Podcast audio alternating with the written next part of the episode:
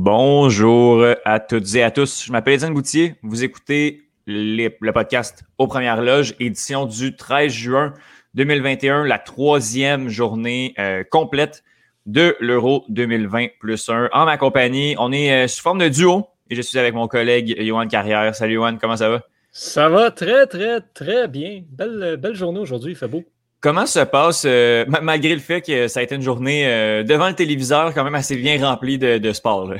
Oui, oui, oui, absolument, mais c'est, euh, la beauté euh, du travail de journaliste. On s'en plaint pas. On regarde du sport, on écrit des articles, puis on fait des podcasts. Regarde.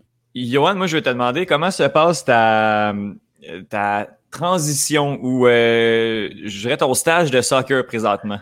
ton immersion dans le monde du soccer? Ça se passe pas pire. Ça se passe, ça se passe pas pire. Je commence je commence à être capable d'apprécier certains côtés euh, du soccer. Il y a des fois où je m'ennuie vraiment en regardant les matchs. Là, je ne vais, je vais pas te mentir là-dessus, mais ça se passe bien. Ça se passe bien.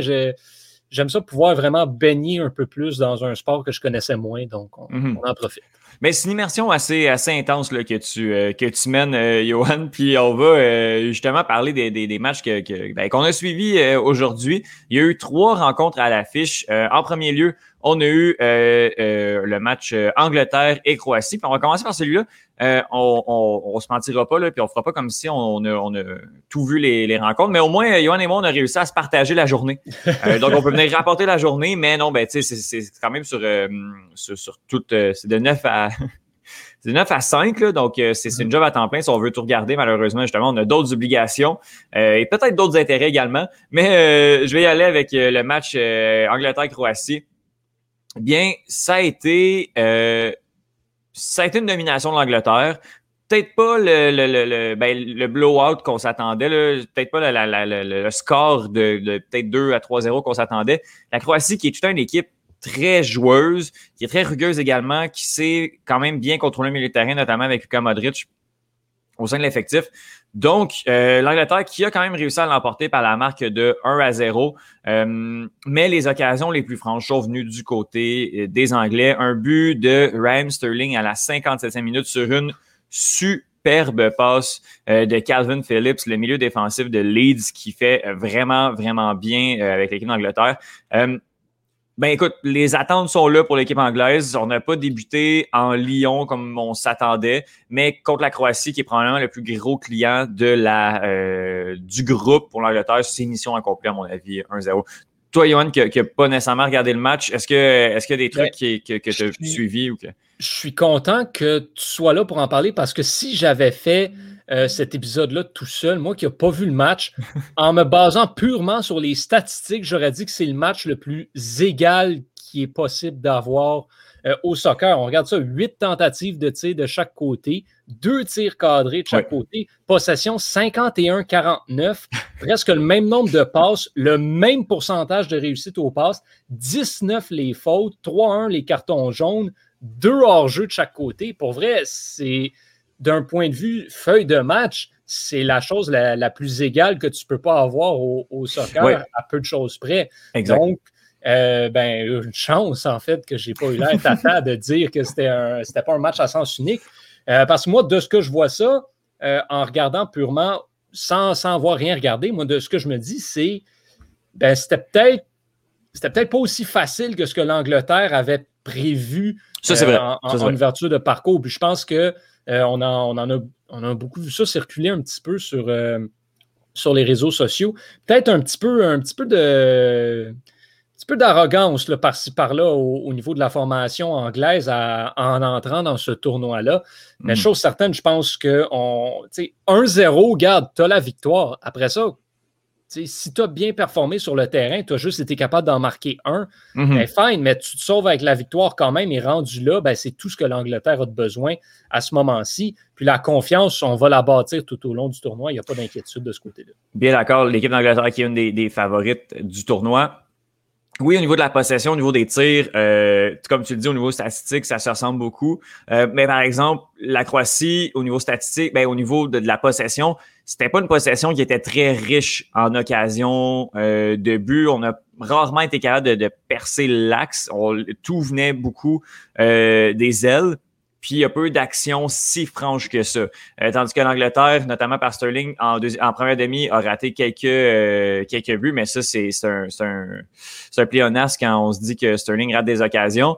Mais sinon, euh, on a eu Harry Kane juste après le but de, de qui a failli mettre 2-0 et qui, qui, avait fracassé le poteau, ben, qui, a quand même bien rentré les pots dans le poteau. Là, on a eu une petite frousse de ce côté-là. Les occasions de l'Angleterre, puis euh, la manière dont on a été capable de générer l'attaque a été beaucoup plus euh, euh, euh c'est ça, beaucoup plus grosse, beaucoup plus importante que celle de la Croatie. Donc, c'est pour ça que l'Angleterre, malgré le score d'un 0, peut être quand même assez content de, de son résultat, fait les trois points exactement comme on voulait, puis on s'enligne pour, à mon avis, un 9 points dans, dans ce groupe. Autriche, ah ben on va y aller avec avant le le, groupe B qui, a joué, tout le monde a joué un match. Ben, en fait, la Belgique, euh, non, non, le groupe. Ouais, dans le groupe, groupe non, c'est les Tchèques, les Écossais n'ont pas joué. pas joué encore, exactement, on n'a pas joué encore. Euh, c'est vrai parce que c'est maintenant, c'est quand même l'équipe du groupe D qui a joué en premier, mais mm-hmm. après ça, dans le reste de la journée, c'est les équipes du groupe juste avant, du groupe C, qui est ton groupe de prédilection, Johan. Euh, je, là, c'était l'affiche de l'après-midi, l'affiche de la première journée de l'Euro, Autriche, Macédoine du Nord ça n'a pas été un mauvais match. Mine de rien, c'était pas le plus beau, mais c'était le fun.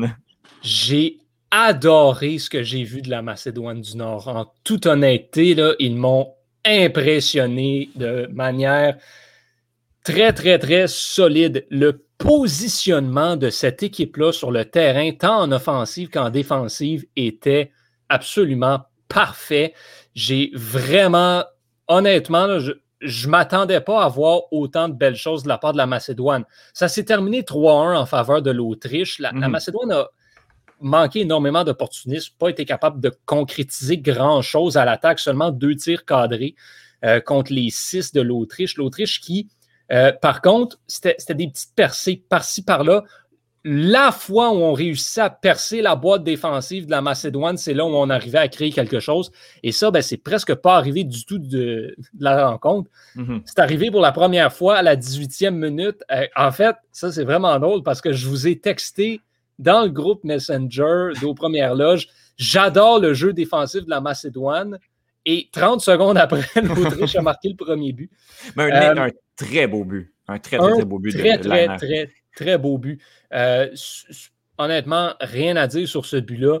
Euh, c'était de toute beauté. C'est un, un, but qui, euh, je te dirais, je pense qu'a a été le soulagement pour l'Autriche qui avait vraiment beaucoup de difficultés à passer la ligne, de, la ligne centrale du terrain. on, était incapable de passer le milieu du terrain carrément. Et là, une petite percée qui se concrétise en ce but-là. Euh, ensuite, de la Macédoine du Nord qui a répliqué avec, euh, avec Goran Pandev, qui d'autre, ah, à la 28 minute sur un espèce de but ah, bizarre. bizarre. C'est très Macédoine du Nord comme but. Ben, je pense qu'on n'en marquera pas énormément, mais celle-là, il était hot. C'est ça. gardien de but qui échappe le ballon après un contact avec l'autre attaquant. Bref, Pandev qui la met dedans. Euh, ça, c'est le c'est ce que j'ai trouvé dommage un petit peu de, cette équipe-là. Et je vais y revenir tantôt quand on parlait de l'Ukraine. Goran Pandev, c'est le joueur de cette formation-là de la Macédoine du Nord. Mm-hmm. Et j'ai l'impression qu'on le cherchait trop sur le terrain. On voulait toujours. Il n'y a personne qui essayait vraiment grand-chose offensivement parce qu'on essayait tout le temps de le trouver lui parce qu'on savait que lui avait des chances d'aller euh, d'aller marquer. C'est qu'on a peut-être un petit peu laisser passer quelque chose de ce côté-là. Mais ce but égalisateur-là a vraiment donné un tout nouveau match. Et on est allé dans la mi-temps avec un score et avec un score nul de 1 à 1. Euh, oui, puis ça a été vraiment long avant que, l'Autriche réussisse à percer la défense de la Macédoine du Nord. 78e minute sur un autre but absolument parfait. Il n'y mm-hmm. avait, rien à faire sur, ce but-là, carrément. Euh, puis le troisième but, ben, en fait, le, le but à la 78e minute a fait très mal à la Macédoine du Nord, puis on n'a pas été capable de produire rien d'autre par la suite. Mais, mais oui, comme, comme on disait, vraiment très, très, très impressionné de, la mhm. Macédoine du Nord. Écoute, je t'ai rendu à espérer le match nul. il restait une quinzaine de minutes au mm-hmm. match. Puis, tu sais, 3-1, ça semble gros, ça, mais le, le, le, score ne reflète pas la physionomie de la rencontre. Le oui, euh, l'Autriche a dominé, mais ça, on s'y attendait. La Macédoine du Nord qui savait qu'elle allait pas au, au, ballon du match puis qui ne touchera pas au ballon du tournoi mais on a réussi à quand même bien défendre avec cette, ces cinq, ce schéma à cinq défenseurs-là. Euh, on va juste rappeler les buteurs. Euh, tu l'as dit, Liner à la 18e minute sur un superbe but, fait un 0 pour l'Autriche. Goran Pandev, qui d'autre? 28e minute, 1-1 Macédoine du Nord. À la, c'est ça, c'est tard. À la 78e minute, fait 2-1. Puis Arnautovic, euh, l'ancien, joueur de West Ham, Johan, qui, mm-hmm. qui marque le but d'assurance. Mais honnêtement, un 2-1 Autriche, c'était à la 89e un 2-1 Autriche, ça aurait été le score relativement parfait. L'Autriche qui va chercher son 3 points et qui donne un peu de crédit à la Macédoine du Nord. Là, ça a été un 1-1 pendant la majorité de la rencontre. Puis, pour vrai, je pense que le sélectionneur euh, autrichien devait quand même avoir très, très chaud à la toute fin du match. Je, tiens juste à souligner, puis euh, je tiens juste à souligner dans ce match-là, euh, on surveille Goran Pandev du côté de la Macédoine du Nord, mais Esgian Alioski ah, ben oui toute une rencontre de ce côté-là. Vraiment, moi, c'est, le joueur que j'ai vu tout au long du match. en fait, c'est pas compliqué. La, Macédoine du Nord, euh, quand tu regardes cet alignement-là, ça passe par 8, 9, 10. C'est, les trois joueurs qui sont à surveiller. Mais, mais ouais, numéro 8, Alioski, qui a vraiment été de toute les, occasions étaient mhm. partout sur le terrain, étaient très beau à voir. Mais, tu sais, puis là, j'ai parlé de Calvin Phillips euh, en Angleterre qui est à Leeds. Ayoski, c'est la même chose, revient d'une mhm. excellente saison du côté de, du côté de Leeds United. On, on est en train de former des, des team players, des, des, joueurs qui vont porter leur équipe nationale. Je pense pas que Calvin Phillips va porter l'Angleterre tant que ça, mais Ayoski, en termes de talent présent, Pandev, je pense que euh, est un peu moins talentueux qu'il l'était, mais porte quand même cette équipe-là. Mais Alioski, c'est quand même quelque chose pour, pour cette équipe de la, de la Macédoine du Nord si c'était pas lui, je pense pas qu'on se serait rendu même à, se qualifier à l'Euro. Non, effectivement. Euh, le choc de la journée, le, match le plus fou euh, de cette journée du 13 juin. On riait beaucoup de moi quand j'ai dit que ça, c'était un blockbuster game. Hein. Ah non, mais, là, finalement, tu avais peut-être un peu raison, Johan. Euh, et Pays-Bas contre l'Ukraine. j'ai pas pu regarder la rencontre. Elle vient tout juste de se terminer. Johan, qu'est-ce qui s'est passé? J'ai juste le score puis les buteurs, mais toute une rencontre, honnêtement. Euh, si, j'ai été impressionné par la Macédoine du Nord, l'Ukraine, mon Dieu, je, disais en blague dans mon preview du groupe C que l'Ukraine était pour vrai puis allait être à surveiller, mais mon Dieu, ils ont tenu les Pays-Bas tout au long de la première demi, 0-0 le score en rentrant des occasions de marquer qui sont venues vraiment de partout. Les Pays-Bas ne dominaient vraiment pas cette rencontre-là mhm. euh, en première demi, mais alors là, pas du tout. Euh, et, non, pas tant dominé tout le long non plus. Là où ça a commencé à casser, euh, c'est quand on est revenu sur le terrain et là, on a marqué deux buts en six minutes pour, pour les Pays-Bas. coup sur coup, je ne vais pas m'essayer sur les noms des joueurs parce que les joueurs euh, euh, néerlandais? Ouais, exactement. Viginaldum et euh, Weghorst. Bon, OK. C'est pas comme ça que je les aurais prononcés, donc tant mieux. mais oui, et là, on, et là, on a senti le momentum qui est passé complètement du côté des Pays-Bas. L'Ukraine a eu commencé à avoir la petite fausse un petit peu, on, on, se le perdait. Et là, les Néerlandais jouaient avec confiance, jouaient vraiment en se disant OK, on est correct, on peut respirer, on peut souffler. Et il est arrivé la meilleure chose qu'il pouvait arriver à l'Ukraine, c'est-à-dire Yarmolenko, une frappe parfaite, partie supérieure, tout un but. Et on l'a senti, le momentum changer de côté dès cet instant-là. Et, euh, et Roman Yaremchuk, quatre minutes plus tard à peine, un autre but sur un coup franc, euh, fait dévier de la tête par la suite. Et là, c'est 2-2 à la 79e minute et on a tout un match euh, de soccer qui s'est conclu à la 85e minute. Euh, Dumfries qui est allé marquer un. Écoute, il n'y avait rien à faire sur ce but-là. Euh, vraiment, honnêtement, déçu du deuxième but que les Néerlandais ont marqué cependant. on, a, on, a, été à, la, reprise pour, mm-hmm. pour s'assurer qu'il n'y avait pas hors-jeu, mais il y avait beaucoup d'éléments là-dessus. On, réclamait un coup franc du côté de l'Ukraine. Euh, une, faute en fait dans la surface de réparation. Puis j'ai l'impression qu'on a peut-être un petit peu arrêté de jouer parce qu'on cherchait à avoir la faute.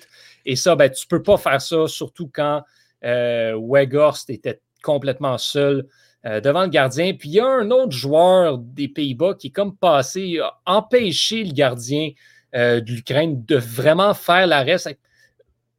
J'ai un petit peu de difficulté avec ce deuxième but-là, mais on ne peut pas dire que l'Ukraine a manqué de chance puis n'a pas eu sa chance. Je ne pense pas qu'on peut blâmer ce but-là mm-hmm. pour, euh, pour la défaite de l'Ukraine. Ceci dit, les Pays-Bas ont bien joué. Euh, le dernier but leur a vraiment redonné confiance, mais l'Ukraine, statement qu'on vient de faire mhm. euh, pour le groupe, premièrement, mais aussi, je pense, on, vient d'envoyer un message euh, à un petit peu tout le monde, à toutes les fédérations internationales. C'est une équipe qui est très, très, très, très jeune. là, on a été capable de tenir les Pays-Bas, qui sont pas nécessairement la grande puissance du soccer en ce moment. Mais on a été capable de les tenir pendant toute la rencontre. Et on, hmm. là, le message qu'on envoie, c'est on va peut-être être là pour un bout. Bien, avoir aussi le niveau du reste de la, du groupe. On savait que c'était un groupe très ouvert avec la Macédoine du Nord qui, qui vraisemblablement va terminer en dernière position. Puis ben, l'Autriche qui a fait un niveau collectif, à mon avis, assez pauvre. Mm-hmm. Euh, donc, euh, l'Ukraine, avec malgré la défaite, peut quand même a, démontré qu'elle pouvait faire les huitièmes de finale et pas en passant par la petite porte. Non, non, c'est le match contre l'Autriche est facilement à la portée de l'Ukraine si les deux équipes jouent comme ils ont joué. L'Ukraine n'a pas abandonné. Là. On a vu tout le caractère de cette jeune équipe-là qui s'est battue jusqu'à la toute dernière minute. Vraiment euh, très impressionné par euh, la Macédoine du Nord et l'Ukraine en fin de journée aujourd'hui. Ben écoute, ça promet pour euh, les, les prochaines rencontres. Ça va se jouer le 17 juin prochain. Euh, les deux matchs euh, du groupe C, ça va être l'Ukraine contre la Macédoine du Nord et les Pays-Bas contre l'Autriche. J'ai l'impression que la dernière journée, dans, dans, une semaine, le 21 juin, ben le match Autriche et contre l'Ukraine, c'est là que ça va jouer, puis ça va être vraiment, vraiment intéressant de, suivre mm-hmm. ça. Justement, ce groupe, c'est là. J'y vais avec le, classement. En première position, l'Autriche avec le différentiel de plus 2. Euh, les Pays-Bas, deuxième en troisième position, euh, l'Ukraine et euh, en, dernière position avec le différentiel justement de moins 2. La Macédoine du Nord qui devrait vraisemblablement y rester.